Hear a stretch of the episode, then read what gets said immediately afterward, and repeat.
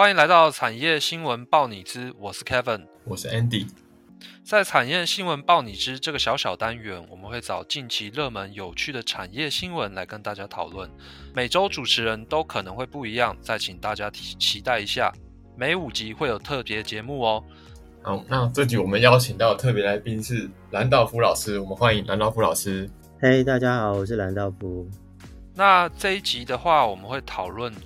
想要看一些一个新闻哦，就是经济回温后哪些工作最抢手？世界经济论坛疫情后将快速崛起的十种职位。老师，我想请教一下，就是哪些工作其实比较不会受到疫情的影响？嗯，其实最近因为呃 Clubhouse 的关系，所以我在上面认识了蛮多业界的人哦。那目前我感觉到说，假设说跟我们管院比较有关的话，嗯。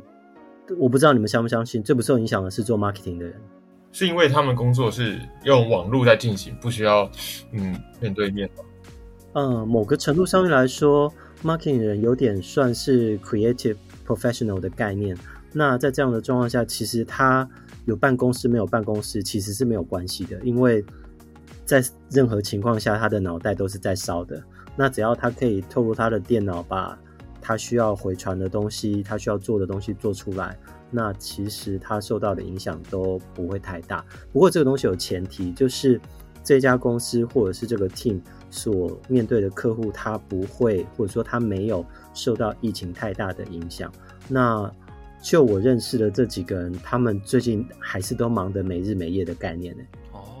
嗯，对。没错，这些呃服以服务为主的企业或者是平台，他们可能本身不受影响，但是他们的客户比较小的中小企业客户，可能就面对是呃 to C 的客群，那他们就会他们的业务就会受到影响。那想请问老师，目前业界有哪些呃比较有名的企业，他们是如何在内部组织跟外部的业务是如何应对这个疫情的例子？可以先请老师跟我们介绍一下。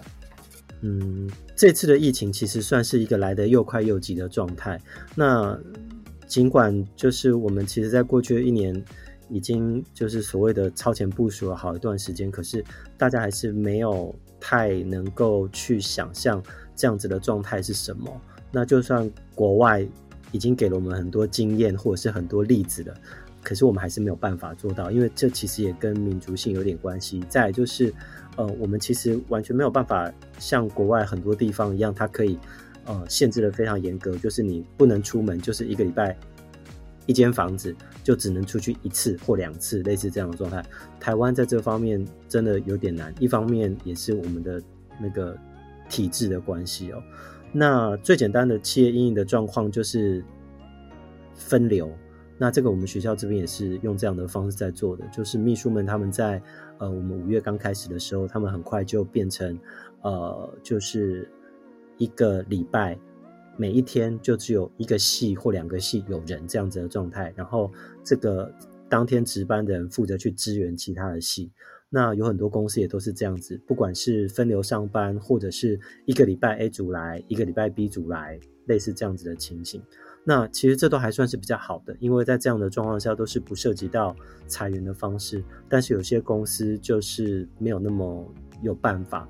那其实，在疫情期间，你没有看也看到啊，航空公司倒了，餐厅关了等等这些。其实，呃，就最简单，罗斯服务你就从那个呃中央建行这边一路就到了景美站，你就会看到，其实路边的店家只要他没有办法。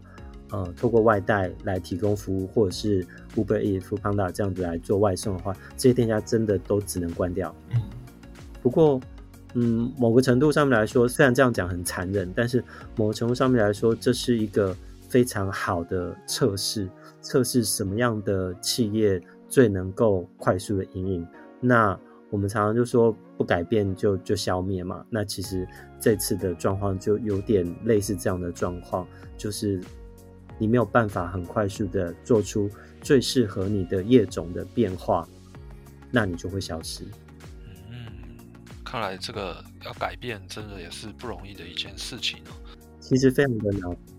那老师，我想请问一下，那应届毕业生该如何面对这波疫情去找工作？这样子？我觉得这一届真的还蛮难的哦。你们应该有听说，呃，今年呃，你们是大学，你们是大学研究所，当然比较不一样了。你们如果听说的话，今年的高中生其实是很惨的一届高中生，就是他们好像是在国小还是哪一年毕业的时候遇到 SARS，然后在高中毕业的时候又遇到这个，所以他们好像国小没有毕业典礼，然后高中也没有毕业典礼，类似这样的状况。哦，刚好隔六年。那其实，在应届毕业生这边到底要怎么面对这波疫情？其实我我没有想讲的这么云淡风轻哦，就是就说啊，你不用不用担心啊，就这一年反正也不会有什么新工作，那你就去学你想学的东西，没有办法这样子这么云淡风轻，因为并不是每一个人的家庭都有办法去支应，就是一个就是没有没有没有出呃毕业了没有生产力，然后让他开开心心的学类似这样的事，但是。呃，其实我我这几天也有在那个呃成大的群主看到有学姐啊，她的那个小孩大学毕业，然后丢履历，两天后就上班了。所以其实并不是说没有工作机会。那某个程度上面，呃，对应届毕业生来说，我觉得现在才来想有点慢。但是我反而比较想要对在在还在学校的，就是你真的要在毕业之前。很用力的想清楚你未来的工作想要是什么，然后就像你们其中有几个同学一样，在还在学校的时候，就透过比方说去出国交换啊，或者是去 intern 啊，类似这样的方式，可以比较快的找到自己可能会有热情的地方。那假设真的要对应届毕业生来回答如何面对这波疫情这个问题的话，我觉得，嗯，如果讲的比较，呃，因为其实现在真的已经不是那种一个工作做到退休的的时代了。那如果，呃，你可以找一个你未来想要待着的职业或产业，然后先不要太在意薪水不符合你的期望，先去熟悉。那个环境，先去熟悉那个产业、那个工作要做的事情到底是什么，然后等到慢慢再回归正轨的时候，你可能要跳槽或者是要换工作，你会比较有底气一点。哦，了解了。好，那谢谢南道夫老师对我们呃即将毕业还有应届毕业生的建议，还有。